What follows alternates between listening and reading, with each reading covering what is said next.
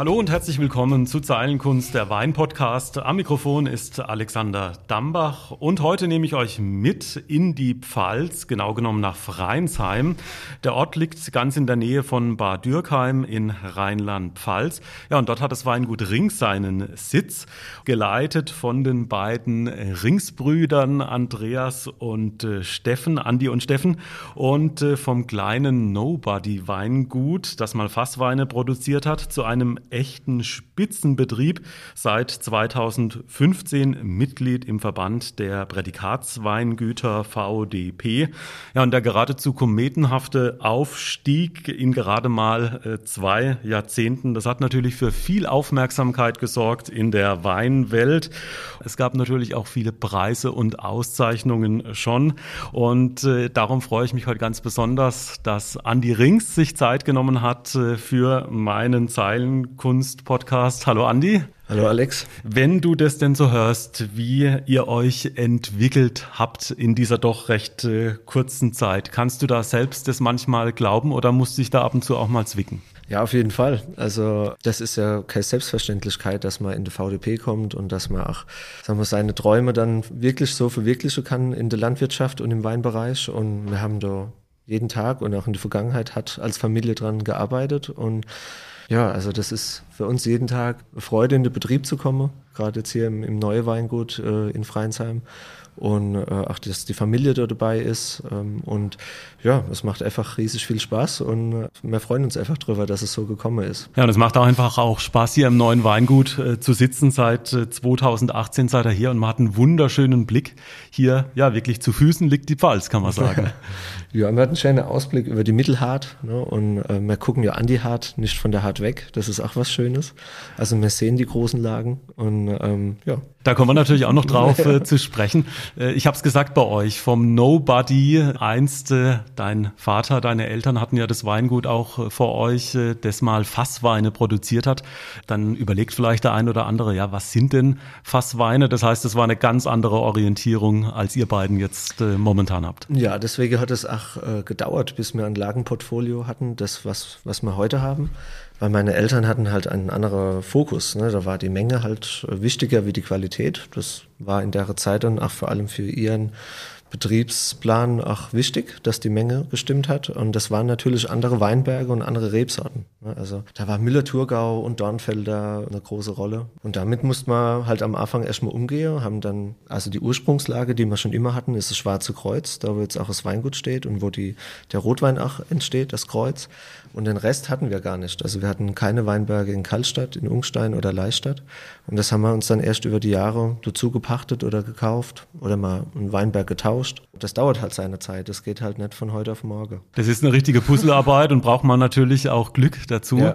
Besonders interessant fand ich auch, dass euer Vater euch beiden gar nicht so richtig auf dem Schirm hatte.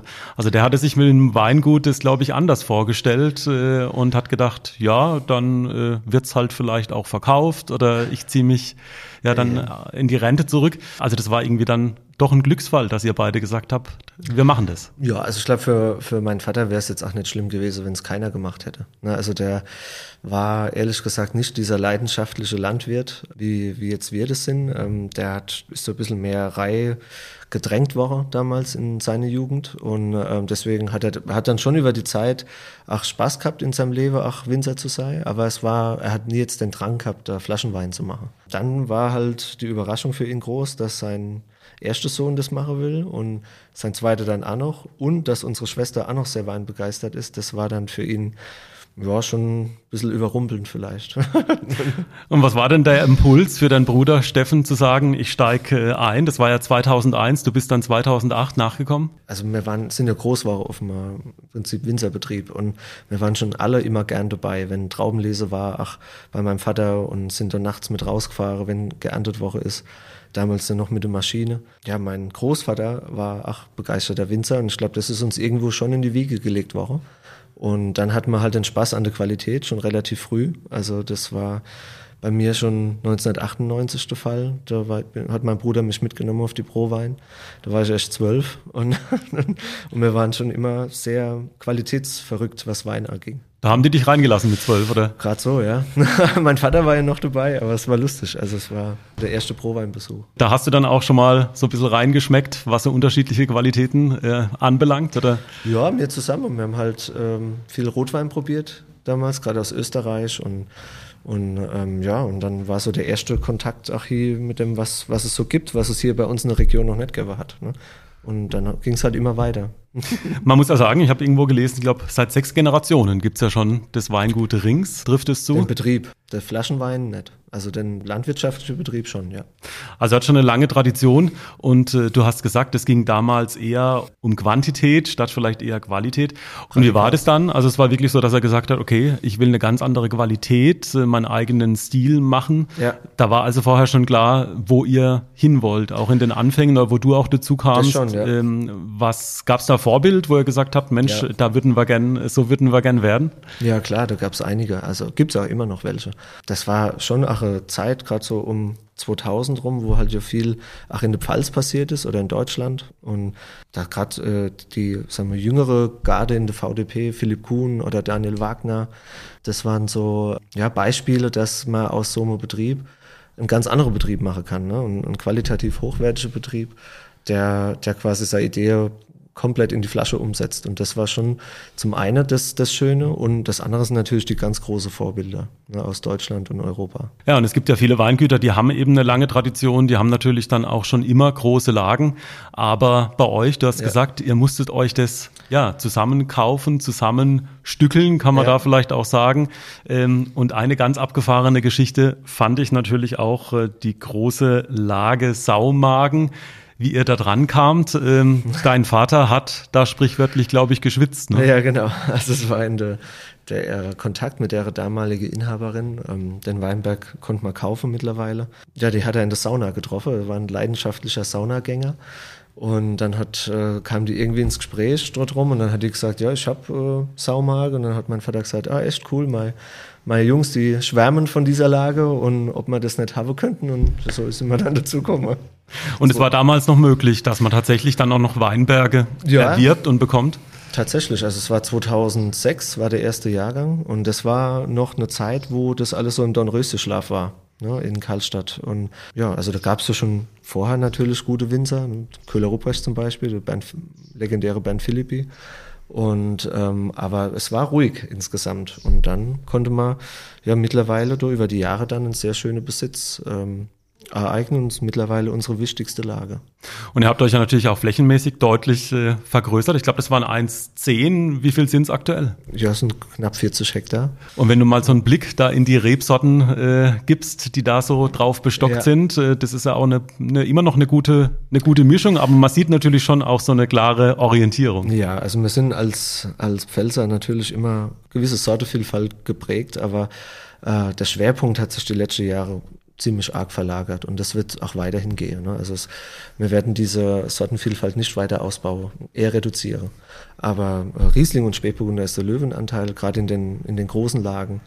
Und ähm, dann gibt's hier in Freinsheim ein bisschen was ähm, ja, für uns Exotisches an Sauvignon Blanc oder hier im, im, im Schwarzen Kreuz mit Cabernet Sauvignon Merlot und Cabernet Franc und ein bisschen Syrah. Und ähm, ja, das ist, das ist es eigentlich. Ja, und diese Sorten, die hier ums Weingut äh, wachsen, die haben euch, glaube ich, schon viel Aufmerksamkeit ja. damals gebracht. Nämlich äh, das Kreuz, äh, ein ganz besonderer Wein, wird ja auch als Pfälzer Bordeaux Blend äh, bezeichnet. Wer kam da von euch beiden auf die Idee, tatsächlich mal ein Bordeaux Blend in der Pfalz zu produzieren? Ja, das war das Steffen. Also der hat äh, gesagt, ähm, also er war schon, ist schon immer ein großer Rotweinfan und gerade aus der Traube. Und dann gab es ja das Weingut, oder gibt es das Weingut Knipser, das mit seinem QWX ja schon lange äh, zeigt, dass es äh, hier sehr gut reifen kann.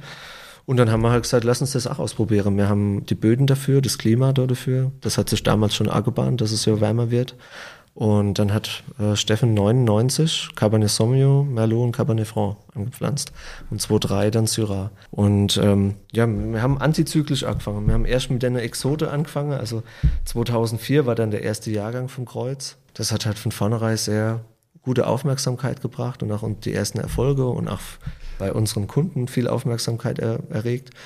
Und dann kam er erst zum Riesling und zum Spätburgunder. Aber es war tatsächlich der erste Wein. Und es hat euch überrascht, dass das dann tatsächlich so eingeschlagen hat, oder? Ja gut, beim, beim Rotwein hat man eine gewisse Zeit. Man erntet ja und dann hat man zwei Jahre Zeit, drüber nachzudenken oder zu probieren, ob der Wein gut oder schlecht ist. Und wir waren schon ähm, positiv überrascht, dass das Erstlingswerk eigentlich so gut ist. Aber damals natürlich noch mit einem ganz anderen Hintergrund, wie wir heute haben. Ne? Wir haben uns einfach darüber gefreut, dass er gut schmeckt und wir haben da nicht, also kein Gedanke drauf verschwendet, dass das jetzt äh, vielleicht so äh, gut äh, funktioniert, wie es jetzt äh, dann daraus geworden ist. Und das muss man sagen, das Kreuz und auch das kleine Kreuz, das gehört fest zu ja, euch, zu Rings. Äh, absolut. Ein ganz wichtiger Bestandteil auch bei euch. Eben. Absolut. Und wird es auch immer bleiben, ne? trotz dieser, diesem äh, Exotendasein in Deutschland. Aber das gehört zu 100 Prozent zu uns und da steht auch unser Betrieb und das gehört zu Freinsheim und ist wie Art DNA auch für das Weingut. Jetzt haben wir heute einen der heißesten Tage zumindest gemeldet, Temperaturen bis 40 Grad. Ja. Äh, aber das heißt, für so einen Bordeaux-Blend und für die Reben hier ums Weingut ist das wahrscheinlich schon recht gut, ne? Ja, ist jetzt nicht so tragisch. So heiß muss es nicht sein. Also ich glaube, für keine Traube muss es so heiß sein. Aber natürlich, wenn man jetzt so rausguckt, der Cabernet Sauvignon fängt so schon an zu, zu färben, also der geht schon in die Reife und das Anfang August, er hat schon Ende Juli damit angefangen. Das ist schon Wahnsinn. Also wir gehen vom ganz großen Cabernet-Jahr aus dieses Jahr. Ne? Also das kann man jetzt schon sehen, was da einen erwartet. Also wenn ähm, nichts Schlimmes passiert, jetzt noch an Unwetter, dann wird es schon ein sehr gutes Jahr auf jeden Fall. Ja, eine große Rolle spielt natürlich auch der Boden. Und äh, wo wir uns vorhin schon kurz unterhalten haben, hast du schon gemeint, ja, das ist sehr faszinierend, was wir hier an unterschiedlichen Bodenbeschaffenheiten hat. Wie sieht es aus, wenn man hier mal so in die Region blickt? Und wir können ja sogar von hier aus durch den voll verglasten Verkostungsraum rüberschauen zu der großen Lage eben zum Saumagen, kann man ja. also auch sehen. Aber es sind ganz unterschiedliche Bodentypen. Genau, also wir haben in vier Ortschaften unsere Reben stehen. Also Freinsheim zum einen, das ist ähm, so die, die Rotweininsel quasi. Und dann in Karlstadt ist eigentlich die größte Fläche dann danach. Und äh, Kalkstadt ist halt ganz klar geprägt von dem Muschelkalk, ne, der dort vorherrschend ist. Also das ist eine richtige Kalksteinbank, Kalksteinfels, wo die Rewe stehen und das macht auch äh, Kalkstadter Weine so markant. Und Leistadt ist ein kleines Dörfchen oben drüber über Kalkstadt. Das ist auch sehr interessant, weil es sehr naturbelassen ist. Da gab es nie eine Flurbereinigung. Da haben wir ganz, ganz tolle Weinberge gefunden für Spätburgunder, die dort äh, auf sehr interessantem Kalksteinboden stehen.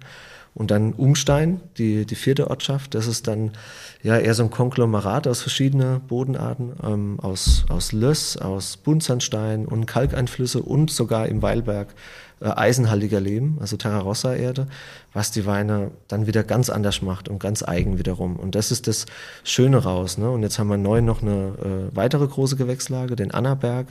Da sind wir sehr stolz drauf, weil das eine ganz kleine Lage ist, die hat nur knapp fünf Hektar. Und ähm, das ist jetzt unser neuester Zuwachs im Betrieb. Jetzt hören das natürlich viele auch äh, große Lage, VDP, das weiß man, oder großes Gewächs. Was müssen denn so die wichtigsten Voraussetzungen sein, dass das gelingt, da tatsächlich dann auch als äh, großes Gewächs klassifiziert zu bekommen? Wir haben ja das Glück, dass unsere, unsere Region, gerade jetzt Karlstadt, Ungstein, war schon immer klassifiziert vom, vom damals Verband der Naturweinversteigerer. Also das haben wir jetzt nicht neu gemacht. Das ist auch der Annaberg war schon historisch bekannt bekannt. Also wir haben alte Karten von Weinversteigerungen, da hat der Annaberg schon Bestpreise erzielt, ne, vor 100 Jahren. Ja, dann kam ja alles zusammen, gerade in der Zeit, den 60er und 70er Jahre, ging ja das dann alles so ein bisschen verloren. Ne, und, und, oder gerade dann in der Kriegszeit sowieso und danach auch. Und erst die letzten 20 oder 25 Jahre hat ja dieser ganze Qualitätsweinbau wieder eine Renaissance bekommen. Und deswegen entdeckt man jetzt so alte Lagen wieder. Dann muss man fünf Jahre zeigen, wie die Weine schmecken und dann gibt es eine Kommission, die entscheidet, großes Gewächs ja oder nein. Und da, da gehört die Lage an sich dazu, die Weinberge, der Zustand der Weinberge wird äh, angeschaut. Und, äh, und dann kommt erst irgendwann dieser, diese Zusage, du darfst ein großes Gewächs machen. Also ein richtiger zeitlicher Vorlauf, ein richtiger ja. Wettbewerb, kann ich mir vorstellen auch. Ja, also du musst auch diese historische Legitimation zeigen, äh, sonst wird es schwer. Also sonst dauert es noch länger. Und ihr seid natürlich auch findig und interessiert und ihr habt, äh, ich glaube 2010 war es, habt ihr auch ein, ja, ein ganz äh, verwuchertes oder zumindest mal nicht mehr genutztes Weinstück oder ein Weinberg gefunden. Das hat sich dann ja auch toll bis hin zum großen Gewächs ja, entwickelt. Das ist unser, unser Felsenberg. Also das ist vielleicht einer der spannendsten Weinberge, die wir überhaupt haben, weil wenn man dort steht in dem Naturschutzgebiet, ist ein Taleinschnitt, vom Pfälzer Wald raus in die Rheinebene, quasi zwischen Herxheim am Berg und Karlstadt. Und das, die Weinberge ziehen dann relativ steil an diesem Kalksteinfels hoch und sind auch Terrassen mit dabei, wo wir alles von Hand machen. Und da haben wir Spätburgunder sitzen. Und das ist unsere, unser absolutes Aushängeschild, was es im Spätburgunder gibt. Also das ist einer unserer besten Weine geworden dann. Und da hat euch jemand draufgestoßen oder seid ihr zufällig vorbeigelaufen? Das ist ja auch äh, ja, das war die, ein Glücksfall, ne? Genau, das hat mein Bruder entdeckt und der hat es auch gesehen und hat es dann den ganzen Weinberg dann auch wieder äh, renaturiert, rekultiviert. Ne? Der hat, der war verbuscht, verwuchert, waren Bäume drauf gestanden und wir haben nur noch diese alte Markierung, die alten Weinbergsstickel gefunden. Also das war ein Weinberg, aber halt verwahrlost. Und der hat es wieder komplett frei gemacht und dann konnten wir es wieder neu abpflanzen. Da waren ja, es sind Kalksteinmauern außenrum, die sind eingefallen gewesen und die mussten wir wieder neu aufbauen. Und wir haben da auch viel für den Naturschutz gemacht und ähm, Pocheln wieder aufgebaut. Und das ist, äh, ja, man gibt ja auch der Natur wieder ein bisschen was zurück. Und äh, das ist schon, äh, also wirklich ein ganz, ein ganz schöner Fleck, äh, Weinberg und Erde, der Felseberg. Ja, und ihr habt ja dann auch äh, sozusagen auf Bio umgestellt ähm, und äh, verfolgt das ja, glaube ich, auch sehr konsequent, weil du gerade schon auch Naturschutz gesagt hast. Das heißt, war für euch klar, äh, weg von eher konventionell schon eher hin zu, zu Bio. Seit ja. wie vielen Jahren macht ihr das jetzt? Also wir haben 2008 mit angefangen und haben dann 2014 die Zertifizierung äh, machen lassen und seit 17 sind wir offiziell ähm, öko-zertifiziert, also dürfen es auch auf die Flaschen äh, drucken. Aber wir haben es aus Überzeugung schon immer gemacht. Wir haben kein Glyph noch nie Glyphosat ausgebracht, ähm, haben dann damit schon angefangen relativ früh und dann auch vom Pflanzenschutz her das dann verändert. Ja, es muss so alles mitwachsen. Ne? Auch diese Manpower im Betrieb muss natürlich mitwachsen, weil es ist schon mehr Arbeit ne? im Vergleich zu konventionell und natürlich auch ein Tick risikobehafteter. Ne? Vom, vom, ja, gerade von der von der Erntezustände. Wenn man, wenn ich da an letztes Jahr denke, 2021 haben wir fast, ja, über den ganzen Betrieb fast 40, äh, 50 Prozent Raufe verloren. Und das war schon auch ein Punkt, der über den Ökoweinbau kam, ne? weil durch diese Starkregenereignisse, äh, das sind unsere Pflanzenschutzmittel äh, dann zu schwach, um da die Traube noch zu halten. Aber das zeigt einmal mehr natürlich, äh, ja, da wird man wahrscheinlich schon auch demütig. Äh. Ja, auf jeden Fall. Also man weiß halt, es gab ja, es gibt ja jedes Jahr ein Erntedankfest und wenn man äh, das dann sieht, wie letztes Jahr die Natur ausgesehen hat, ach, also ich meine, dieses Jahr ist es trocken, letztes Jahr war es nass, aber auch dieses Jahr werden manche junge Reben da nicht so gut mit umgehen können und deswegen muss man gerade als Landwirt die, die Ernte zu schätzen wissen. Und bei euch ist natürlich auch das Thema kompromisslose Qualität ein ganz großes. Äh, und es ist wirklich beeindruckend bei euch, denn ihr sagt, nur das, was unseren Ansprüchen genügt, kommt auch in die Flasche. Das hat zur Folge, dass äh, selbst auch bei einem Ortswein, dass man zum Beispiel sagt, äh, oder bei einem großen Gewächs, nee, genügt unseren Ansprüchen nicht, obwohl es vielleicht auch möglich wäre, aber ihr sagt bei sowas dann auch rigoros nein. Ja, also wir haben schon immer gesagt, wir füllen nur das ab, was uns beide oder uns alles sehr gut schmeckt. Und ähm, ja, da wir alles sehr, sehr weinverrückt und weinbegeistert sind, probieren wir auch sehr viel vom Kollegen. Also spornt uns unwahrscheinlich an und wir möchten nie stehen bleiben und hinterfragen uns sehr kritisch. Können wir das nicht vielleicht besser? Ne? Kann man da nicht noch mehr rausholen? Und das ist das, warum, warum es auch dann gerade bei den Verkostungen, wenn die Weine dann eingeteilt werden, darum geht. Und ähm, sagen wir, wir, wir lassen lieber noch ein Fass weg und füllen eine kleinere Menge ab von den Weinen und dann ist es richtig, richtig gut. Und da profitiert ja auch der, der Gutswein da davon. Also dann wird diese ganze Range eher besser und das ist darum, was es uns geht. Wir wollen nicht nur die große Gewächse rausstellen. Das sind natürlich unsere Icon-Weine, unsere Flaggschiffe, aber uns geht es immer um die Kollektion. Also auch der kleinste Wein muss die Handschrift tragen und, und äh, die Identität von uns zeigen.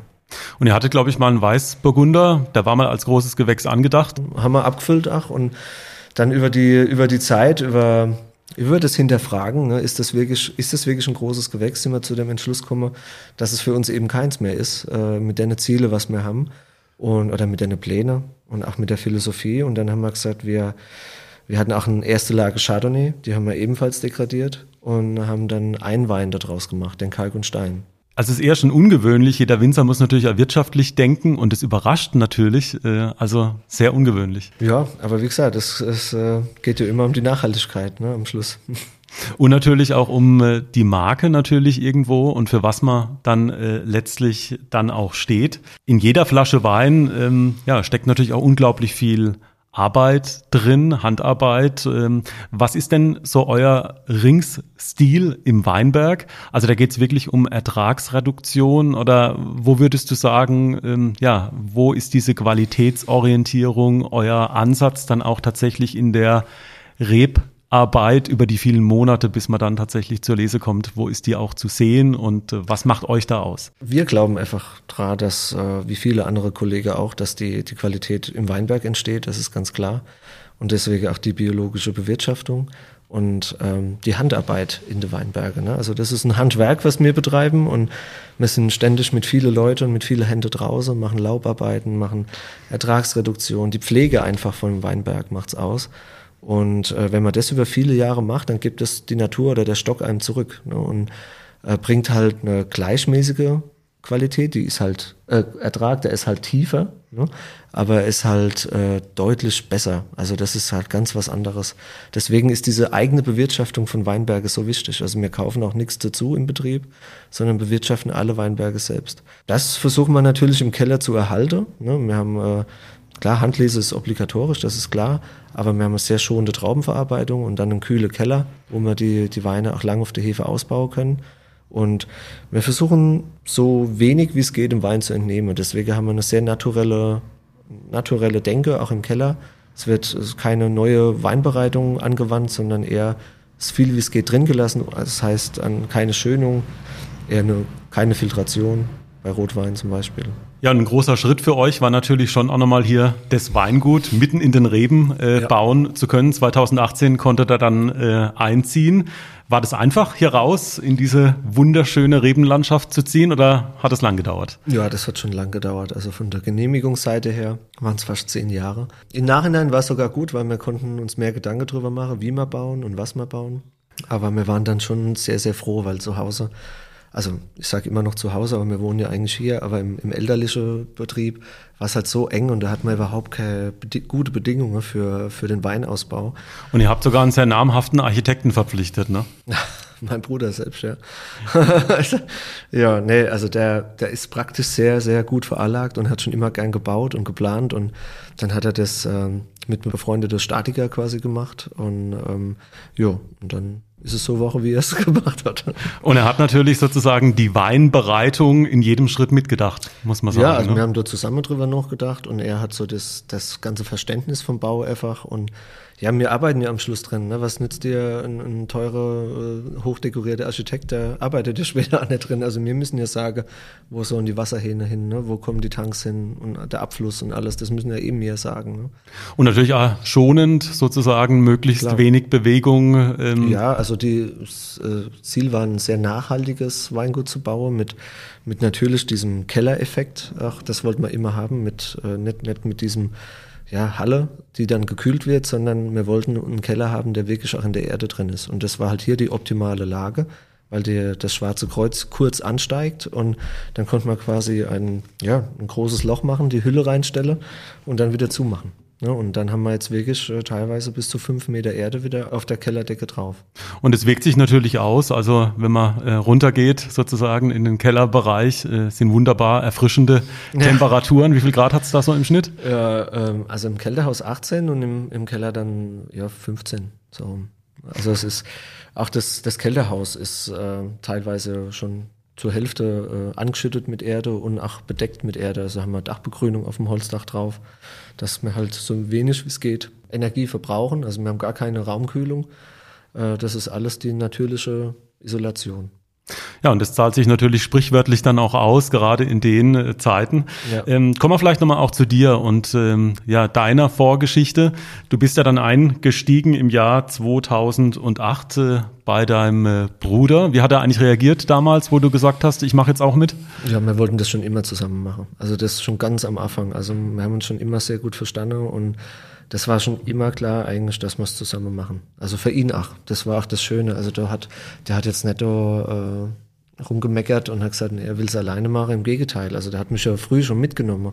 Sonst wäre ich schon nicht auf die Probe einkommen mit zwölf. Und wie Aber unterscheidet ihr euch? Wie würdest du sagen? Jetzt haben wir gerade schon gehört, dein Bruder, der da auch dann einfach mal so ein Weingut entwirft äh, und zeichnet. Ähm, ja, aber was sind so eure Stärken denn auch? Wie, wie, wie spürt man das bei euch in der Arbeit, in der täglichen? Also wir sind sehr verschieden, haben wir das gleiche Ziel. Ne? Und das ist ja gut. Ne? Und ich glaube, wir ergänzen uns sehr gut. Also mein Bruder ist halt ähm, ja praktisch und, und ganze organisatorisch sehr gut äh, veranlagt und, und löst alle Probleme, die da sind. Ja, ist auch äh, immer sehr optimistisch und das ist gut. Ne? Also das ist so, das äh, gibt einem immer die Möglichkeit und das Gefühl, dass das auch funktioniert. Und ja, wir probieren viel zusammen und dann kommen halt neue Ideen ne? von, von beider Seiten raus. Und ich war halt schon immer sehr weinverrückt und habe immer nur an den Wein gedacht und ja, und dann ähm, ergibt sich das einfach. Ne? Und der Brüder, man sitzt abends da, trinkt noch zwei, drei, vier Flaschen Wein von anderen Winzer. Und zwei, drei, vier? Ja, mit mehreren Leuten natürlich. Ne? Ja. Aber ähm, ja, also wenn du, wenn man bei uns rumläuft, stehen überall leere Flaschen von, von Kollegen, die gut waren. Und, ähm, ich bin wirklich erstaunt. Sogar auf der Toilette stehen die Flaschen. ja, das ist für uns wirklich das Allerwichtigste. Learning by Drinking, weil das ist, das öffnet den Horizont und öffnet einem selbst auch das, was möglich ist. Und wenn man sich komplett frei macht und sich wirklich ehrlich hinterfragt und dann gibt's immer noch eine Möglichkeit, was zu verbessern. Und ja, und äh, dadurch, dass ich halt äh, immer sehr renommierte Top-Riesing-Betrieb äh, arbeiten durfte, habe ich halt äh, da dann die Einflüsse für, für den Riesing gebracht oder für den naturellen Weinausbau. Und ähm, ja, und da hat, hat mich mein Bruder auch machen lassen. Also der ist immerhin acht Jahre älter wie ich. Da hätte er können sagen, nee, äh, du kannst mich mal, du kannst was anderes machen. Das Aber war die, beim Weingut Wagner Stempel genau. in Rheinhessen und äh, ja, das hat dich offenbar sehr geprägt auch. Ja, ne? sehr. Also wir haben heute noch äh, sehr gutes Verhältnis, sind gut befreundet äh, zu der Familie von Daniel Wagner und auch zu den Mitarbeitern. Und ähm, ja, also es war eine Riesenzeit für mich. Äh, ich habe so viel mitgenommen und weil das war halt alles neu. Wir hatten, wir waren da ganz am Anfang. Ich war in dem schwierigen Jahr 2006 dort und ähm, gerade in so einem schwierigen Jahr hatte Daniel wahnsinnig gute Weine gemacht, wurde dann auch Aufsteiger des Jahres bei Eichelmann und Gomilio. Und das hat, das hat einem un, un, unwahrscheinlich, äh, hat mich das inspiriert. Und Was hast du dir genau abgeschaut bei ihm? Ich habe ihn, glaube ich, äh, gelöchert mit Fragen. und ähm, ja, ich fand das halt cool, wie er das macht, ne? in, in der rheinhessischen Schweiz mit der Lage Herkretzen, Höllberg. Äh, und da hat er wahnsinnig coole Weine äh, gemacht, die total eigenständig sind. Und das hat mich fasziniert. Und das, diesen gleichen Gedanke habe ich halt mit heimgenommen. Und da ging es zum Beispiel auch um die Spontanvergärung. Genau. Das hatte ich, glaube ich, schon nachhaltig beeindruckt auch. Ja, ne? genau. Also ich fand es schon immer cool, nichts an der Weine zu machen, außer diese handwerkliche Arbeit draußen im Weinberg, die Handlese, die Sortierung, die Selektion und dann eigentlich den Wein beobachte und, und, und auch machen lasse. Ne? Also wirklich mal einfach nur Beobachter sein und Winzer zu sein und kein Winemaker. Das ist für mich der schlimmste Begriff, den es gibt, Winemaker, weil das muss ich machen, wenn ich was am Wein machen muss, wenn er mir nicht schmeckt. Aber im Endeffekt, äh, wir probieren die Weine, wir, wir ernten jeden Weinberg getrennt. Ne? Und somit haben wir viele Gewürze im Keller. Wir vergleichen uns oft mit der Küche. Und dann äh, der Weinberg bringt diese Facette mit, ne? hat diese Stärke und der, der andere wieder die. Und dann wird geguckt, was zusammenpasst. Ne? Und ich glaube, eine wichtige Rolle spielt ja auch Geduld, äh, glaube ich. Ne? Ja, also nicht vorschnell ich, zu handeln und. Ja, ähm, habe ich wenig, aber das äh, musste ich lernen, weil weil, weil gerade ich schon teuer bezahlt habe. Und das ist, das ja, kam bei mir erst die letzten Jahre, aber ich habe nicht viel Geduld. Was heißt teuer bezahlt? Fehler gemacht, ne, mit gute Traube, mit sehr, sehr gute Traube, äh, falsche Entscheidungen getroffen und ähm, ja, und es ist natürlich schon einfach krass, auch bei euch in dem Bereich. Man hat halt einmal die Chance und ja. wenn es halt dann schief geht, dann kann ich nicht sagen, jetzt fahre ich nochmal in den Weinberg. So ist es. Also deswegen ist halt, sind die Anfangsjahre unwahrscheinlich schwer. Und äh, ja, und jetzt halt kriegt man ein bisschen mehr Sicherheit rein, aber auch da, wir, uns faszinieren viele Weine auch noch äh, von der Stilistik von anderen Winzer. Und äh, wir denken da viel drüber nach, wie wir unsere eigene Stilistik noch verbessern können. Und deswegen wird immer weiter äh, geforscht, ne, was man machen kann. Aber wo möchtet ihr da noch hin? Oder was wäre dann so, wenn du sagst, wo würdest du noch gern feilen, dass man sich das mal besser vorstellen kann? Wo würdest du sagen, ach Mensch, da würde ich noch gerne so ein, so ein paar Prozent rausholen? Also ich glaube, jeder Winzer macht sein Leben lang diesen Weg. Also ich glaube, äh, schlecht ist zu sagen, ähm, das ist genau das, was ich getroffen habe. Und ich mache jetzt immer genauso weiter. Also ich würde sagen, zu 95 Prozent sind wir ankommen mit dem, was wir machen. Aber die letzten 5 Prozent, die reizen einem halt. Ne? Und äh, da geht's halt immer weiter, weil äh, ja, gerade sehr haltbare Weine zu erzeugen, die, die, die einfach dann nach zehn und mehr Jahren noch sensationell gut schmecken und, und lebendig sind, das ist, glaube ich, so die größte Faszination. Und das zu erreichen, kann ich erstens auch erst später sagen, ne, wenn wir älter Woche sind. Ja, einfach diese, die Authentizität und die Eigenständigkeit unserer Weine deutlich zu untermalen und das in jedem Jahrgang. Ne, weil dieses Jahr ist ein ganz anderes Jahr wieder wie letztes Jahr. Ja, und es erfordert natürlich ganz viel Erfahrung zum einen, aber natürlich dann auch die Kompetenz, äh, da die richtigen Entscheidungen, wie du gesagt hast, äh, die auch dann ähm, zu treffen. Lass uns noch mal vielleicht kurz auf dieses Learning by Drinking äh, eingehen. Hier sind ja wirklich auch viele Flaschen. Wann oder welche Flasche hat dir denn zuletzt, so wie du es formuliert hast, den Horizont tatsächlich geöffnet, wo du gesagt hast, wow, auch wieder eine tolle, ein tolles Learning. Einige. Wir probieren viel unter, mit Freund und Winzerkollege zusammen. Also das ist vielleicht auch, was im Moment in der heutigen Zeit halt auch viel schöner ist wie vor äh, 20, 30 Jahre, dass mehr, mehr miteinander arbeitet äh, und nicht gegeneinander. Und das ist halt so, ähm, ja, so gegenseitig äh, ja, anstacheln, ne? wenn man die Weine zusammen probiert. Wir haben gerade letzte Woche coole Probe gemacht mit äh, Böcklin Wolf, mit äh, Jonas Seckinger, mit Michael Andres, alles super Winzer hier aus der Pfalz oder auch Freunde aus Rheinhessen, aus Südbaden. Und das ist so, ähm, ja cool, man kriegt da so viel Eindrücke, so viel Idee. Und da waren ständig Weine dabei, die, wo, wo man sagt, Wahnsinn, cool, also das ist so, so ein schöner Wein. Und ähm, ja, das vergleicht man dann und dann denkt man halt darüber nach. Es geht nicht ums Kopieren, es geht einfach nur darum, dass man sagt, ähm, deswegen würde ich auch nie sagen, äh, wir streben nach dem perfekten Wein, wir streben eher danach, äh, aus unserer Möglichkeit, aus unserer Lage, nach unserem Handeln ähm, das, ja, das, das Maximale rauszuholen. Aber nach unserer Stilistik. Deswegen, das ist ja alles subjektiv. Ne? Aber es geht am Schluss darum, dass man unser, unser Herkunft und unsere, ja, den Mensch hinten dran schmeckt. Und was würdest du sagen, was ist euch wichtig, was da beim Konsument äh, hängen bleiben soll, wenn der einen Ringswein im Glas hat? Das Handwerkliche. Einfach, das, äh, dass der Wein äh, nicht vergleichbar ist, äh, und sondern wirklich nach Kaltstadt schmeckt in dem Fall und nach Rings und das ist halt unsere, unsere Stilistik, die ist immer trocken, immer eher würzig, nie fruchtig und äh, das ist eher das, worauf wir Wert legen, weil das, ja, das schmeckt nicht jedem immer und ähm, ja, und dann kann der Konsument äh, entscheiden, mag ich das oder mag ich es nicht. Jetzt sieht man bei euch an den Flaschen, die hier überall stehen, im Weingut verteilt, dass du natürlich auch international äh, trinkst und probierst. Vor welchem Land hast du denn am meisten Respekt oder ja, Wertschätzung? Für mich schon ganz klar Frankreich. Also das ist, sind die meisten Weine und Weingüter, die einem völlig faszinieren. Und es gibt es auch in Italien, Spanien, auch selbst für mich auch in der neue Welt. Ne, gibt es auch super viel spannende Sachen, aber in der Summe ist es schon Frankreich. Es gehört ja auch zur festen Rubrik im Weinpodcast Zeilenkunst, was zu probieren, wo der jeweilige Winzer sagt, in dieser Flasche steckt tatsächlich Zeilenkunst drin. Ja, und du hast was mitgebracht, äh, Andi, ähm, nämlich was Schönes. Ja, also das ist jetzt ganz neu, haben wir gerade vorgestern abgefüllt. Ähm, jetzt bewusst kein großes Gewächs äh, genommen, sondern ein Ortswein.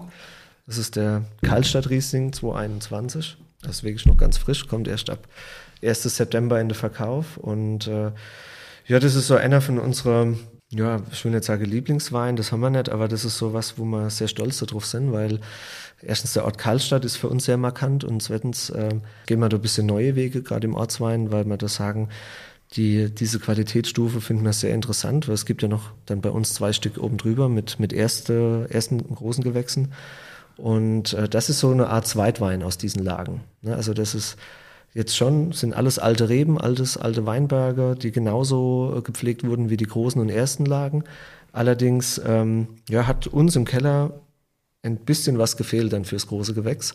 Aber nichtsdestotrotz sind es natürlich äh, super Fässer gewesen. Und nur das, äh, nur diese Fässer sind in den Kaltstadter Riesling eingeflossen. Wenn du sagst, das hat nicht ganz gereicht fürs große Gewächs, was hat dann gefehlt? Also spürt man das nur beim Verkosten oder was ja. sind da die, die wichtigsten Parameter? Ja, das sind einfach dann Weine, die, also sind Ausnahmeweine dann, die ins große Gewächs gehen von unserer Seite her. Das sind die besten Fässer, die wir im Keller haben Ganz einfach, wir haben elf Parzelle und es haben dieses Jahr nur drei geschafft, ins große Gewächs zu kommen aus dem Saumager. Und die anderen äh, sind dann in den Ortswein äh, geflossen, weil das waren auch alles sehr gute Weine, natürlich, aber ähm, es hat uns einfach intern haben die großen Gewächse noch mehr Spannung, noch mehr Komplexität, noch mehr Dichte. Aber ähm, ja, wenn man jetzt probiert, äh, dann ja, muss ich einfach mal probieren. Also, probieren wir mal, dann zum Wohl. Ja, zum Wohl. Ich lasse an der Stelle natürlich immer dem Winzer das Wort, den Wein so ein bisschen zu beschreiben, auch vom Geruch in der Nase und was dann so im Mund bleibt. Ich denke, der Wein ist sehr, spiegelt sehr gut wieder unsere, unsere Riesling-Stilistik. Das ist, was ich vorhin schon gemeint habe, eher ein, ein würziger Riesling, wo man jetzt auch noch ein bisschen die Spontangärung riecht, den Hefe, das Hefelager, den langen Ausbau auf der Hefe und dann äh, im Mund quasi diese schon diese hohe Traubenreife auch merkt, ne, weil 2021 ist jetzt zwar ein kühles Jahr gewesen, aber für Riesling unserer Meinung nach eins der besten.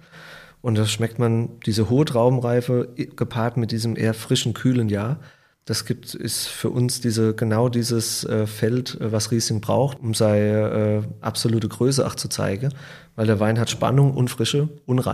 Und, auch eine schöne schneidende Säure. Genau, die aber nicht unreif ist. Das ist eine reife Säure und die wird den Wein auch tragen die nächsten Jahre. Und ich glaube, dass der Wein sich wahnsinnig gut entwickeln wird. Und ich finde auch für einen Ortswein schon eine sehr, sehr hohe Dichte hat. Ja, das muss man sagen. Also wirklich sehr, sehr schön, auch ja. mundfüllend und äh, ja, schon auch äh, animierend. Wenn du sagst, vorhin hast du mal gemeint, langlebige Weine, wie würdest du jetzt sagen? Man hat ja dann die optimale Trinkreife. Wie entwickelt er sich noch? Ja gut, der Wein wird ruhiger. Ich meine, das ist jetzt gerade mal vorgestern abgefüllt. Ähm, ja, das wird alles äh, ein bisschen entspannter noch. Im Moment ist die Hefe noch ein bisschen da, die Spontangärung noch ein bisschen da. Es wird dann schon äh, eine ehrliche Riesingfrucht irgendwann rauskommen mit der Zeit.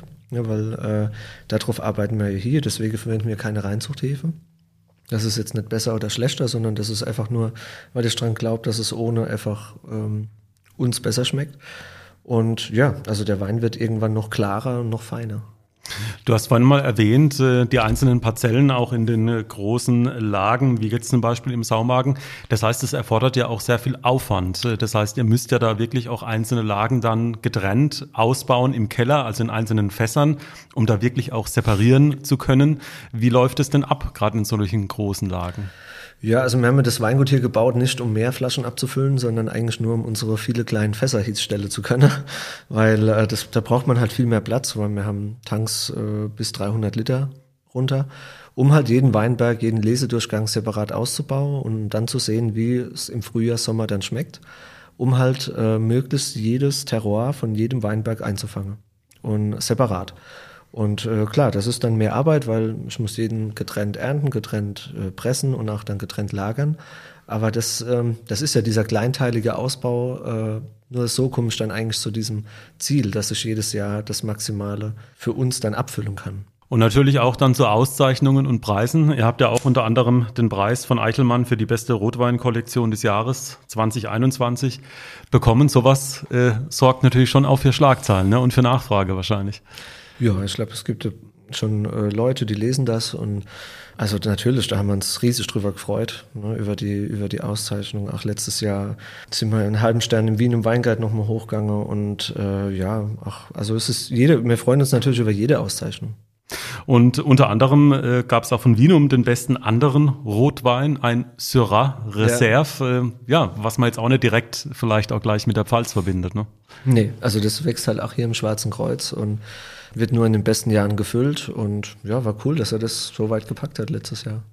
Und du wirfst immer so einen Blick äh, hinter dich, denn das ist das Schöne, das sind, glaube ich, alle großen Lagen oder alle Lagen auch eingezeichnet und zu sehen. Ja, also in dem Verkostungsraum, wo wir sitzen, ist auf der einen Seite ähm, der freie Blick zu den großen Lagen nach Ungstein und nach Karlstadt. Und auf der anderen Seite an der Wand äh, sind sie nochmal aufgezeichnet. Und äh, wenn du dir was rauspicken äh, musst oder solltest, äh, was, was sind so deine Lieblinge aus dem Sortiment? Wir haben es gerade schon gehört, äh, Karlstadt 2021, der Riesling, aber was ist sonst so noch von dir der Favorit? Ja, Spätburgunder. Dann noch, klar. Ist immer schwer, also sich für einen weit zu entscheiden. Also es, äh, wir haben jede Kategorie an, an Spätburgunder gern, aber natürlich sind die großen Gewächse das, wo man wo wir halt sehr stolz darauf sind. Ja, wenn man jetzt mal den Blick voraus äh, nimmt, äh, jetzt seid ihr ja auch Mitglied im VDP seit 2015. Was ist denn noch so euer Ziel? Ähm, also da vielleicht noch ein bisschen mehr Aufmerksamkeit auf sich zu ziehen, vielleicht in der Bewertung nochmal zu steigen oder schaut ihr da gar nicht zu so sehr drauf und sagt, äh, ja, wichtig ist, dass Doch, wir mit zufrieden sind? Würde ich lügen, wenn wir da nicht drauf schauen. Also auf jeden Fall. Aber ich glaube, das kommt, wir müssen mittlerweile sehr entspannt und äh, weil es einfach Spaß macht, hier Wein zu machen und äh, Wein zu erzeugen und wie gesagt, wir haben ein tolles Team, das mit uns zusammen den Betrieb äh, äh, führt. Also ich, ich, glaube, der Rest, was jetzt kommt, kommt über eine gewisse Lockerheit und über den Spaß am Wein und Spaß an dieser Art von Erzeugung von Wein. Und äh, das alleine durch diesen Antrieb immer wieder sich zu hinterfragen, viel Wein zu probieren und das ist das ist das Einzige, was wir machen wollen. Also klar wäre es schön, noch weiter zu steigen in der Bewertungen, aber ich glaube, das ist jetzt ein Prozess, der sich unser ganzes Leben lang zieht, unser ganzes Berufsleben lang zieht. Und ähm, wir müssen einfach mit uns selber zufrieden sein und auch, dass das alles passt, dass wir nicht sagen, oh, hätten wir es doch nicht lieber anders gemacht und hätten wir was anderes abgefüllt.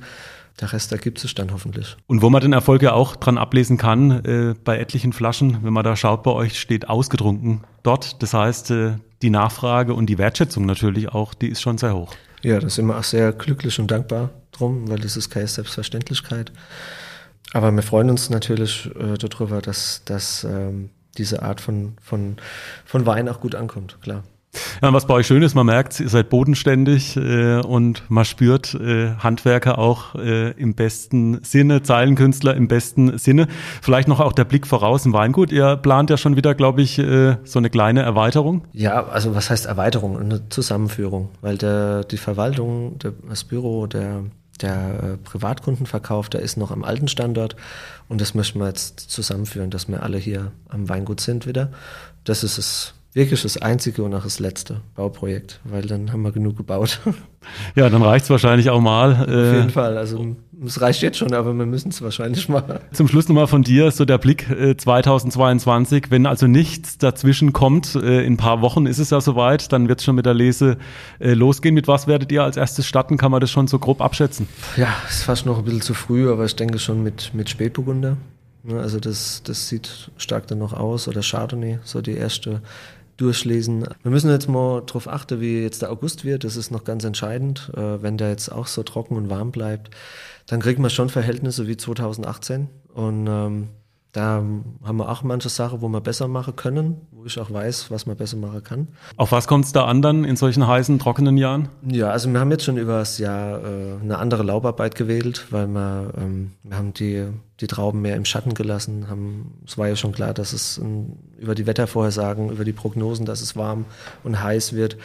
Und haben gerade die Weißweintrauben mehr im, im Schatten hängen lassen. Und das kommt uns, glaube ich, zugute. Wir haben ganz wenig Sonnenbrand, da kriegen wir dann auch ein bisschen mehr Frische und mehr Säure in die Weine. Und äh, ja, jetzt müssen wir mal einfach den weiteren Verlauf sehen. Und dann hoffe ich, dass wir die richtige Entscheidung treffen. Aber es geht, wir gehen vom sehr reife Jahrgang aus, komplett konträr zu 2021. Und, aber es sind wir ja gewohnt. Also in, in den letzten 15 Jahren war das schon öfters so, dass wir von sehr, sehr reif und trocken zu kühl und regnerisch kommen sind.